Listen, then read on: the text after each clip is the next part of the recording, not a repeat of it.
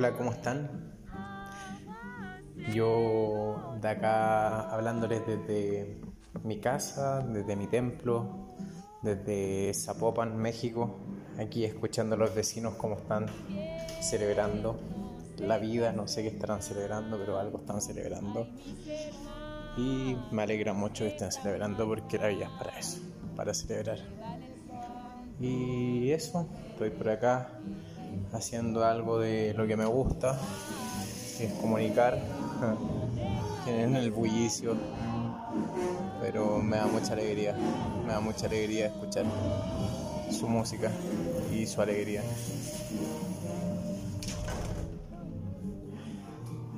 Y eso ha sido un fin de semana intenso, una semana intensa, con harto que hacer, con bastantes descubrimientos, descubriendo a mí, descubriendo mis poderes. Tengo mucho poder eh, sobre mí mismo, sobre eh, mi mente y eso me alegra mucho. Y he estado estudiando, he estado haciendo lo que me gusta, viendo algunas series, Los Caballeros del Zodiaco, he estado viendo eh, La Guerra de las Galaxias y nada, me siento feliz de poder hacer algunas cosas que no había podido hasta el momento. Y nada, hice algunos apuntes, estuve leyendo sobre mm, el manejo del riego y suelo en el palto o aguacate. Em, de, un libro, un boletín de línea número 160, escrito por Raúl Ferreira y Gabriel Sellés. Bueno, saqué algunos apuntes, dice que los paltos en la quinta región, ¿cierto? Eh, principalmente están en suelos alfisoles, alcalinos, de origen aluvial, ¿cierto? De textura franca y bajo en materia orgánica.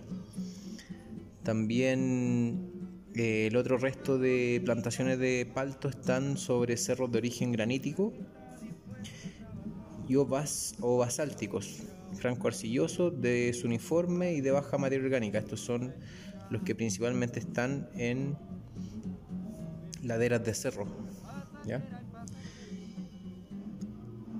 El palto en su origen es de suelos andisoles. Eso lo escribió Anguiano en el 2003. Y Raceto en el 93 dice que el, aguacate limita su crecimiento en suelos con pH sobre 7. Ayer y Westcott en el 85 dicen que con conductividad eléctrica sobre 2 densissimes por metro provoca un 10% de pérdida en el rendimiento. Por su parte, Ferreira en el 2005 dice que Em, el palto para desarrollarse de forma adecuada requiere un porcentaje de aire en el suelo del orden del 27%. El potencial productivo del cultivo del palto es cercano a las 30 toneladas por hectárea y en zonas con capacidad de aire sobre 27%, o sea, más bien arenosos. Los factores de estrés que más restringen el desarrollo de las plantaciones y afectan a la productividad son el déficit hídrico, el estrés térmico, las heladas, la salinidad y el, déficit de oxígeno en el suelo. ¿Por qué? Porque este último, el déficit de oxígeno en el suelo, provoca que se inhiba la fotosíntesis y el transporte de, carbohidratos, se disminuye la absorción de macronutrientes por muerte de raíces y pérdida de micorrizas. La falta de oxígeno altera el balance hormonal debido al incremento del etileno en la atmósfera del suelo. ¿ya? Donde mueren raíces hay un incremento de la tasa de etileno. Entonces, un exceso de agua en el suelo provoca un déficit de nitrógeno, de fósforo, de potasio, de magnesio, de zinc, de cobre y de boro, y un alza en los elementos manganeso, hierro, sodio y cloruro. Esto me dio en análisis foliar. Una baja de oxígeno en el suelo afecta el metabolismo del sistema radicular, produciendo el cierre de estomas. Ferreira en el 2006, su estudio, cierto, aseveran que en terreno arenoso el contenido de aire en el suelo que supera el 29% provoca que en aguacate tengamos una conductancia estomática de el 0,43% en centímetros por segundo. Y en terreno franco, con contenido de aire del suelo em, cercano a 7,38%, la conductancia estomática baja a 0,19 centímetros por segundo. O sea que la conductancia estomática en suelos con mayor contenido de aire es mucho mayor. También una medición del potencial hídrico cinemático en paltos de buen suministro hídrico fluctúan entre menos 0,4 a menos 0,5 megapascales, yendo esta escala de, 0, de menos 0,33 a menos 0,66. Al evaluar el contenido de aire ¿cierto? versus la conductancia estomática, se encontraron los mejores resultados en un suelo arenoso, ya teniendo 0,43 em, de conductancia estomática cuando teníamos sobre un 29% de contenido de aire en el suelo. El contenido de aire en el suelo versus el potencial hídrico, ¿cierto? No se encontraron eh, diferencias significativas. Y el contenido de aire versus el índice de área foliar, ahí sí se encontraron diferencias, siendo en suelo arenoso, ¿cierto?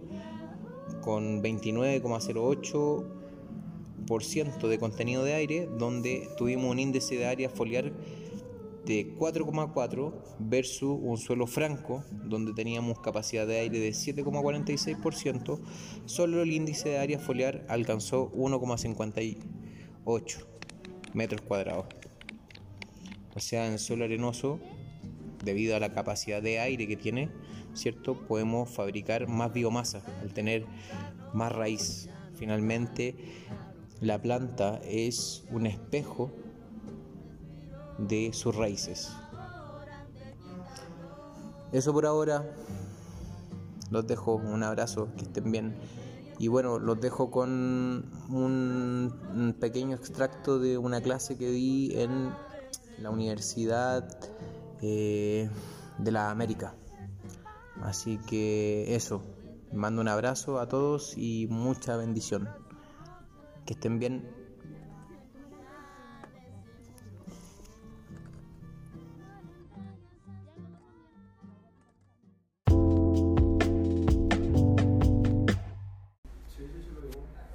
Habían visto antes, ¿cierto? ¿Y, qué, pueden decir de ese triángulo?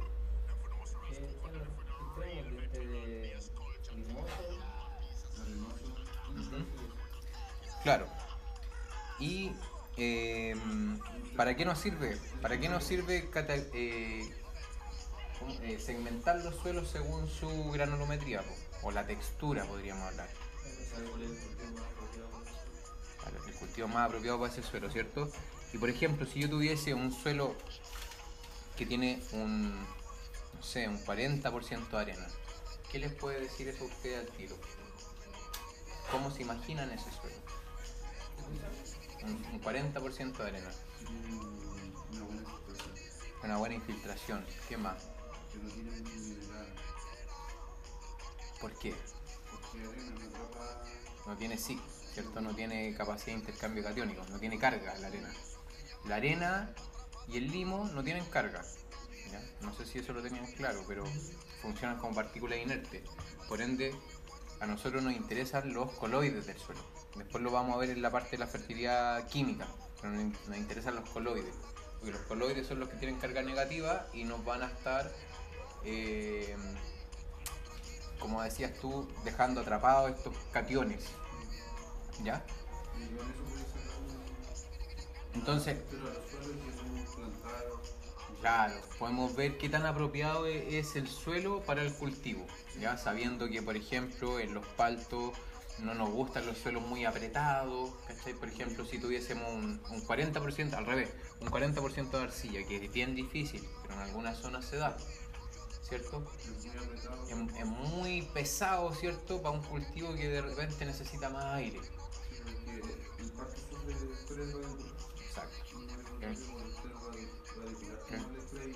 Claro, el nogal igual. Entonces. y profundo. Exacto. ¿Ya? Vamos claro hasta ahí, ¿cierto? Oye, si estoy muy ladero me tienen que decir para yo poner el acelerador, pues, ¿ya? Para que nos vamos animando.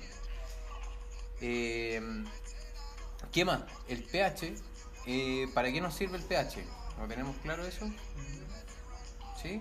¿Quién me puede dar una definición de pH? Y alcalinidad. ¿Ya?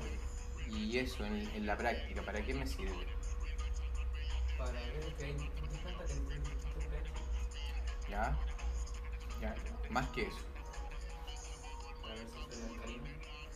Hay plantas que no necesitan ciertos pH. ¿Ya? ¿Por qué?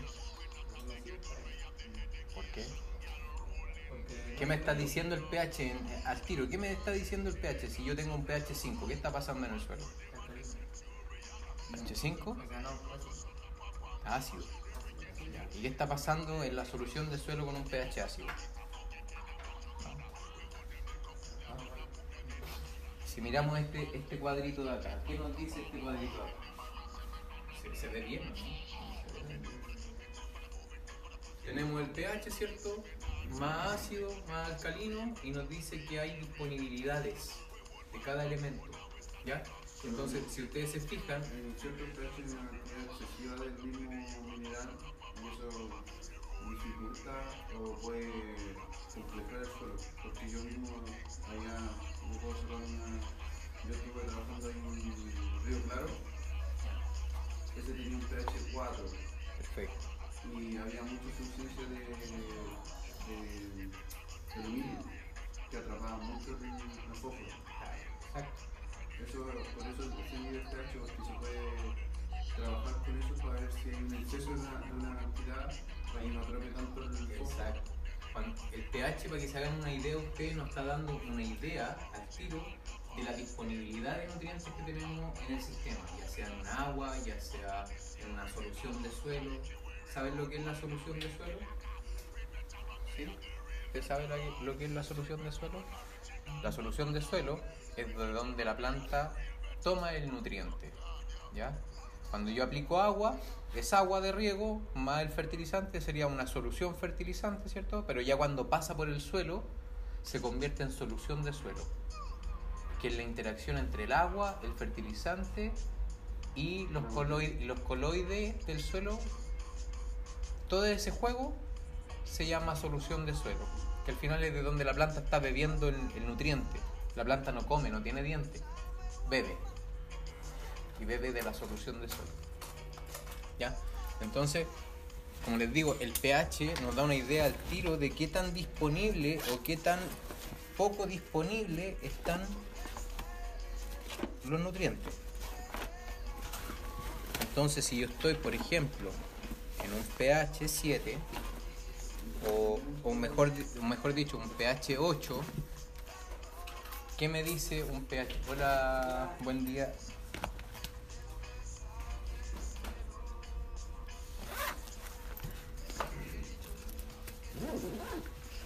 Oye, les digo al tiro, si esto hubiese sido un trabajo, lo echan a todos.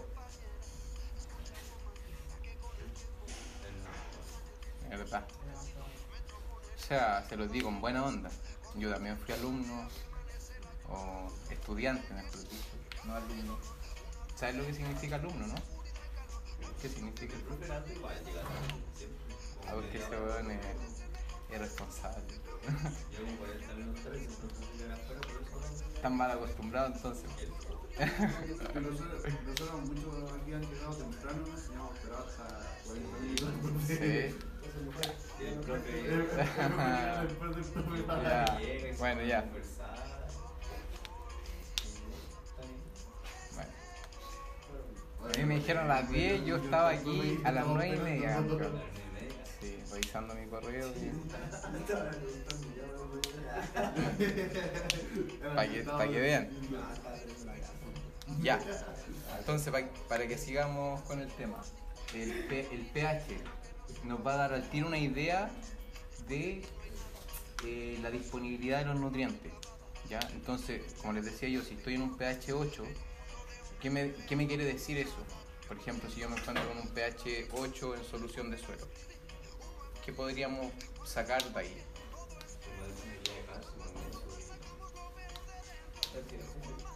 Claro, exacto. Y, pero al mismo tiempo, si, si miramos esta tablita, si, si- tabla pH. Sí, Disponibilidad de nutrientes según, según pH. Sí.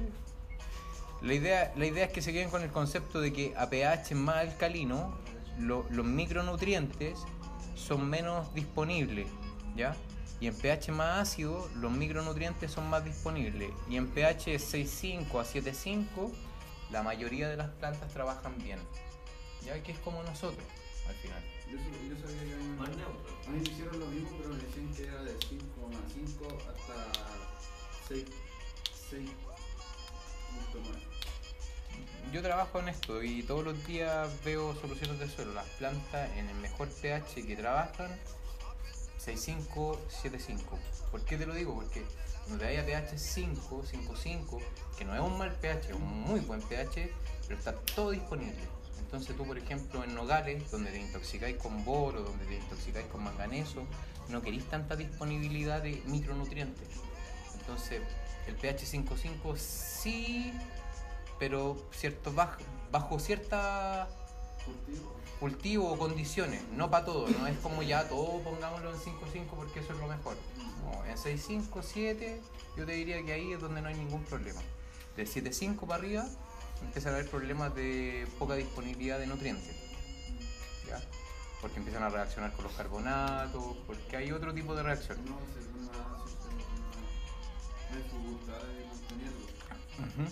Pero no nos atrapemos con el tema del pH. Lo importante es que quedemos con el concepto de que las plantas trabajan en la mejor condición entre pH 6.5 a 7 o 7.5 porque ahí es donde está la, mejor disponibilidad. Eh, si se fijan es donde se cruzan todas las disponibilidades. Están todos casi en su máxima di- disponibilidad.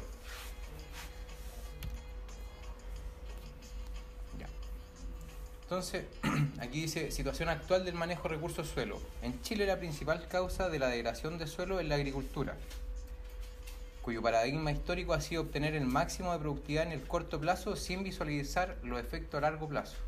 ¿Por qué? Porque hoy día, si ustedes van a la agricultura tradicional, eh, que la, aplicación de azufre, que la aplicación de esto, que la aplicación de esto, y eso genera eh, huella del tractor. Donde hay huella del tractor hay compactación. Donde hay compactación no hay crecimiento de raíces o hay menor desarrollo de raíces. Y si yo tengo menor desarrollo de raíces, finalmente, ¿qué pasa arriba? ¿O qué, qué, ¿Por qué yo necesito que las raíces crezcan? ¿Para qué sirven las raíces? ¿Ya? ¿Y, y qué más? Va más allá el tema. Hay un tema de compensación.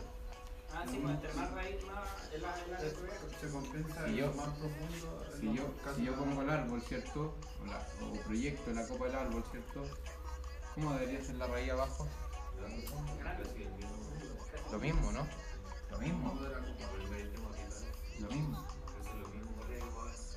Esto debería ser un espejo de lo de arriba, ¿ya? Si yo lo- ¿sabes lo que es una calicata, cierto? Si yo hago una calicata, ¿cierto?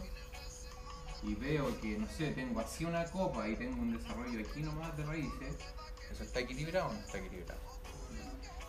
¿Y qué pasa con el desequilibrio? Más allá de eso. Si el árbol está ahí no, no se cae, ¿qué, qué pasa? Tengo pocas raíces pero tengo tremenda copa. ¿Ah? ¿No mejora el suelo? Y tengo pocas raíces y aquí tengo, la de nutrientes. tengo mucha fruta. Mucha fruta, mucha fruta, mucha hoja, mucha hoja, mucha demanda al final de nutrientes, de todo. Eso, no voy a llegar a la, calidad que yo necesito llegar. Hoy día el mercado de las frutas se acota a fruta de calidad. ¿Ya? Entonces, para tener fruta de calidad yo necesito plantas de calidad. Y la planta de calidad parte por tener raíces. Entonces, por esto este concepto de manejo de suelo. Porque si yo tengo un suelo vivo, genero más raíces. Si tengo un suelo bien eh, esponjoso, genero más raíces, porque a la raíz le, le gusta una condición, o, o mejor dicho, una, una suma de condiciones. ¿Quién, quién me las puede nombrar? ¿A qué le gusta a la raíz para crecer? No veremos, una lluvia de ideas. Maya. A todos nos gusta la comida. Maya. Una condición que te guste. ¿Te gusta estar echadito atrás en la no jugando play? ¿qué le gusta la raíz? Un suelo, no apretado. No, no apretado.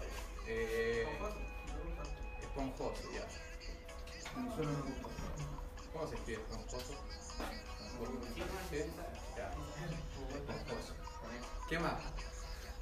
Una gran disponibilidad de agua. Disponibilidad de. Eh, agua. ¿Qué más? Mm, ¿Oscuridad le gustará? Sí, Oscuridad. oscuridad. ¿Qué más? No, Esto lo podríamos cambiar por eh, baja. Cambiar. Esponjoso, baja resistencia mecánica será. Profundo. ¿Qué más? Hay un factor que se le está olvidando. ¿Qué necesita la raíz para que crezca? Lo primero. Vamos. Vamos. Enciendan la, la pineal, po. Vamos. ¿Temperatura no será? Sí. Temperatura, si no hay temperatura no hay crecimiento de raíces, ¿no? Temperatura. Entonces bajo todas esas condiciones, donde tengo un suelo suelto, donde la raíz va a hacer esto, baja resistencia mecánica. Si tengo un suelo como esto, la raíz, ¿qué hay? No pasa, pero si tengo una esponja, crece. ¿Ya? Disponibilidad de agua. Si no hay agua, no crece. Si no hay agua, no hay crecimiento regular. Oscuridad. La raíz es eh, fototropismo negativo. No crece hacia donde está el sol, crece hacia donde está la oscuridad. Profundidad, obviamente, porque va de la mano con esto. ¿Ya? Un suelo profundo no es que no es que el suelo no, tenga suelo en dos metros, que no sea profundo. El que sea profundo, nosotros hablamos de profundidad efectiva, la profundidad donde, donde, donde realmente se pueden criar las raíces. Que tenga esto, que tenga esto, que tenga esto, ¿cachai? No tengo Porque piedra. hay un punto donde la profundidad se limita, la profundidad efectiva se limita por compactación. Por eso les digo, va muy de la mano con esto, la resistencia mecánica o densidad aparente del suelo. ¿Ya? Y por otro lado la temperatura, o sea, todos los seres vivientes se comandan por la temperatura. Entonces, bajo ese concepto, ¿cierto? Es importante que sepamos cómo ayudar a que este sistema esté, ojalá siempre en eso. O sea, que esto no tenga limitación la raíz. Tienen que pensar que la raíz es como el cerebro de la planta. ¿ya? Y, y del cerebro de la planta se comanda toda la información que la planta recibe hacia arriba. Y es muy sensible. O sea, si yo altero algo en el suelo, la raíz reacciona y eso genera una respuesta hormonal hacia arriba que genera aborto o genera crecimiento de fruta o genera bla bla bla bla bla. Lo que le pasa a la raíz es lo que después de un espejo rebota arriba. Si esto se estresa, esto se estresa. Así de simple. ¿Ya? Entonces, en, este, en, este, en esta parte de la clase que, como hablábamos, es la parte biológica, vamos a sacarnos todos esos conceptos de, de conductividad eléctrica que íbamos a nombrar delante, pH o, o la SIC del suelo, y nos vamos a meter en un mundo un poquito olvidado, donde, donde la gente, la verdad, no, no tiene mucho conocimiento, o tiene el conocimiento, pero en verdad no lo recuerda. ¿ya? Entonces vamos a ver que el suelo está compuesto de diferentes esferas, que vendría siendo la porósfera, la diglósfera, la detritósfera, la agregatósfera, la rizósfera, ¿cierto? Que todo esto están eh, interactuando entre sí al mismo tiempo y, todas nos interesan que estén en, armonía, ¿cierto? Y que estén de alguna forma funcionando, ya trabajando. ¿Para qué? Para allá. Para que siempre la planta esté en una condición de comodidad radicular. Ese va a ser el concepto. Ya. Entonces vamos viendo. La drilósfera es eh, la esfera del suelo que contiene las las lombrices del suelo. ¿ya? Las lombrices del suelo hay tres tipos, Heraldo se las debe haber mencionado, la, la hipogia, la epigia y la... ah, eh, epigias, endogias y anésicas. Ahí está. Me tenía el torpeo. ¿Qué es lo importante de la, de la lombrice? Más que el nombre, es saber que la lombriz es un, es un arado natural del suelo. ¿ya? Si yo tengo lombrices, tengo al tiro un indicador que me está diciendo eh, mi suelo está vivo. Tengo condiciones para que haya lombrices. A la lombriz que le, que le gusta, le gusta el malcho orgánico, ¿ya? que hayan hojas arriba y le gusta un suelo no tan apretado. O sea, si hay un suelo como esto, palo, la lombriz no va a penetrar. Porque necesita aire, necesita respirar también la lombriz.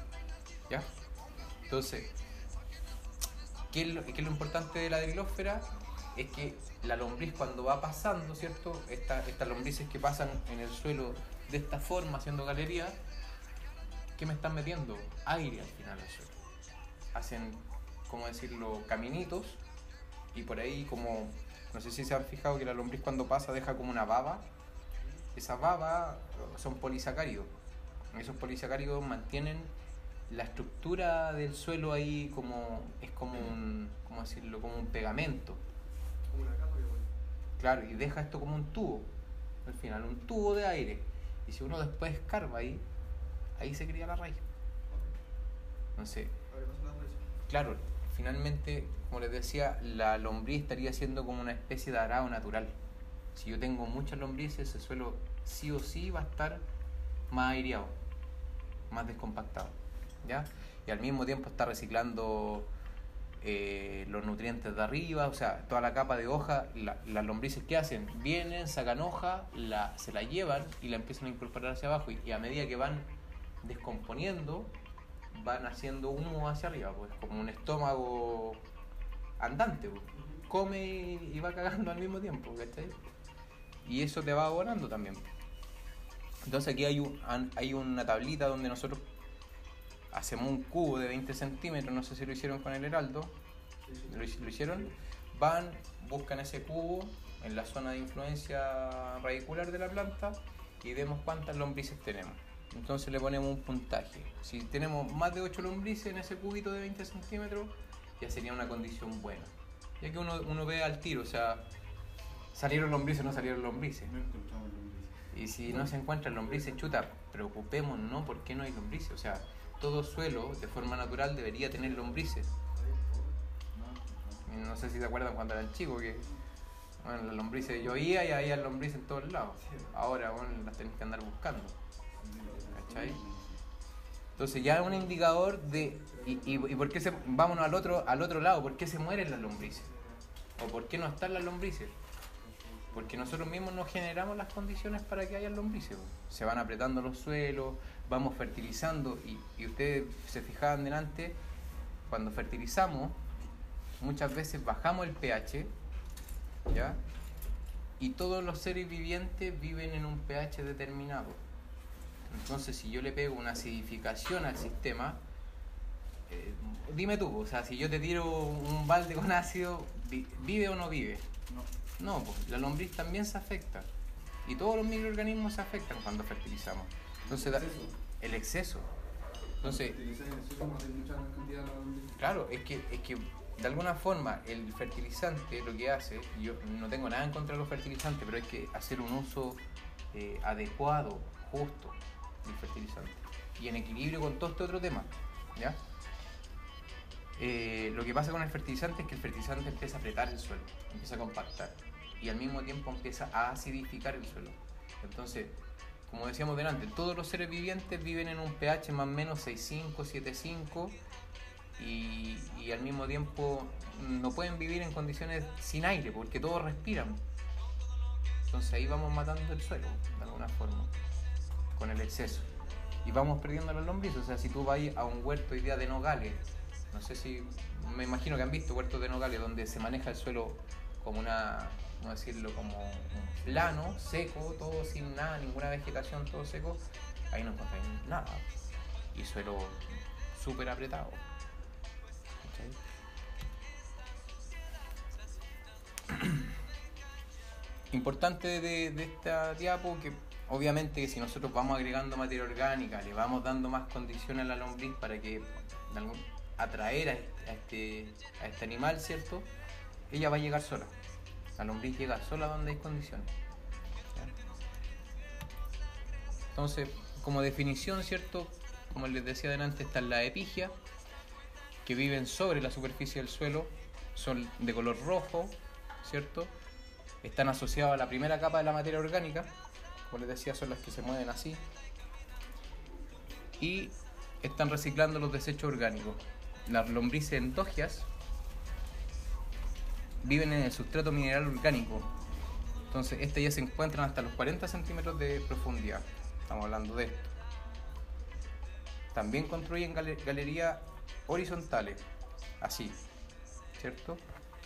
Y bueno, dice, se alimentan de raíces muertas, materia orgánica integral al sustrato y son capaces de prosperar suelos más pobres, compactados y poco aireados, porque ya están trabajando más abajo, ¿cierto? Y las anésicas son grandes, no sé si las han visto de repente como unos, unos tallarines gigantes, ¿cierto? Bien, bien gruesas, pero estas constituyen galerías verticales, van hacia abajo. Hay unas que se mueven así en la primera capa de la materia orgánica, que son esas chiquititas, que son más delgaditas, después vienen unas que están en los 40, que son las endógenas, y las anésicas son las que se mueven en todo el perfil, pero haciendo galerías verticales. ¿Ya? Y estas que son gruesas, ¿cierto? Llegan hasta un metro y medio de profundidad. po. Y de hecho son de, de, de otro color, ahí dice, po, son color pardo, algunas negras. ¿ya? Que es- no son la típica rosada chiquitita. po.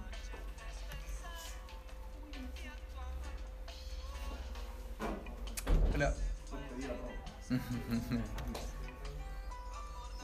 Bueno, importante medir la lombriz, como les decía, es un indicador de la fertilidad biológica, nos va a dar una nota de, de- cómo está la dirilósfera y obviamente es un, es un examen a simple vista, o sea, tengo o no tengo lombriz. ¿ya? Bueno, como decíamos delante, ¿qué está haciendo la, la lombriz? Mineraliza los nutrientes, ¿cierto? Ya que consumen los residuos vegetales que están descomponiéndose transporta minerales hasta mayores profundidades, como les decía yo, pesca la hojita, no sé si han visto videos en YouTube que ah, cuando aparece la lombriz llega arriba, saca la hoja y la mete y la va desintegrando hacia abajo, en profundidad. Eh, bueno, va mejorando la fertilidad química de los suelos al, meter más nutrientes, ¿cierto? Eh, aumenta la min- mineralización y reduce la inmovilización del nitrógeno, aumenta la biodisponibilidad de fósforo, potasio, calcio, magnesio y las fecas de lombrices pueden contener 2 a 4,5 veces más potasio que el suelo circundante. O sea, van abonando de alguna forma, ¿ya? van aportando más, más nutrientes. Aquí hay un cálculo, ¿cierto?, donde dice que una tonelada de lombrices anésica, ya que serían unos 100 gramos de lombrices por metro cúbico de suelo, remueven 250 toneladas de suelo al año. ¿Ya? Pensemos en los primeros 30 centímetros, ¿cierto? Lo que significa unos 4.000 a 5.000 kilómetros de galería. ¿Ya? O sea, harto recorrido, harto aire al final. Eh, eso, a eso se traduce. Dice, suelo con menos de 100 gramos por metro cúbico se ven afectados por fenómenos de degradación y compactación, lo que estábamos hablando. Poblaciones menores a 100 ejemplares por metro cúbico, los primeros 20 centímetros de suelo se trata de un sistema biológicamente que ya está degradado. La actividad combinada de las tres categorías ecológicas de lombrices, la epigia, la endogia y la anésica, favorecen el desarrollo radicular más profundo. Obviamente, o si tengo galería, y por ahí está, está metiéndose aire y a la raíz le gusta el aire, obviamente ahí va a estar la raíz. Y uno lo ve, o sea, no sé si han visto riso- risotrones de repente. ¿Sabes lo que es un risotrón o no? ¿No? Un risotrón es una calicata. ¿Calicata, sí? ¿No? ¿Tampoco? La calicata es hacer un hoyo en la tierra para mirar las raíces. Entonces tú te pones aquí de frente y, puedes escarbar con un martillo calicatero y puedes ver qué está pasando aquí con las raíces. Entonces el risotrón lo que hace es la misma calicata, le ponen un vidrio aquí y lo tapan, lo dejan tapado por acá arriba. Entonces se hacen como un, ¿cómo decirlo? Como un, como una cámara, un- una cámara vacía donde tú te metes, bajas, ¿cierto? Y, en el vidrio puedes ver cómo está creciendo la raíz. ¿Ya? Entonces, de repente los risotrones quedan mal hechos y queda aire dentro. Entre el, entre el vidrio y el suelo, esto tiene que quedar como apretadito. Claro.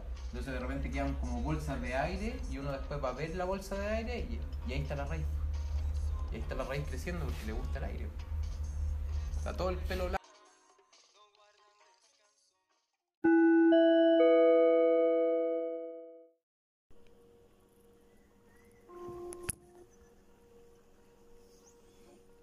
Bueno, eso fue eh, este tercer capítulo de Tú eres tu mejor ejemplo, porque necesitaba hacerlo, porque ya llevaba mucho tiempo sin contenido y necesitaba hacer algo con mi ocio.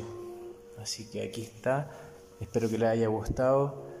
Eh, bueno, en este capítulo hablando un poco de, como les decía, un resumen de un libro que estoy leyendo. Está re entretenido, les recomiendo leer.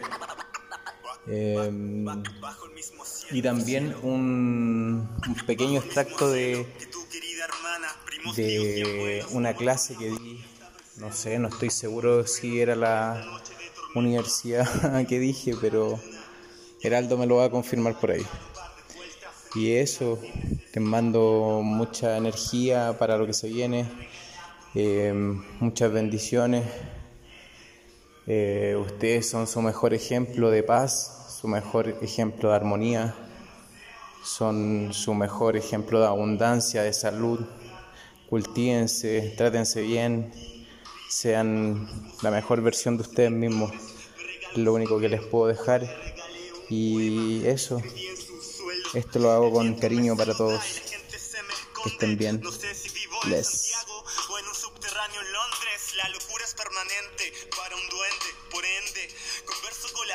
Y hago que practiquen malabares de enero a diciembre antes de emborracharse en malos bares. Son Buenos Aires, señora santa, ilumina.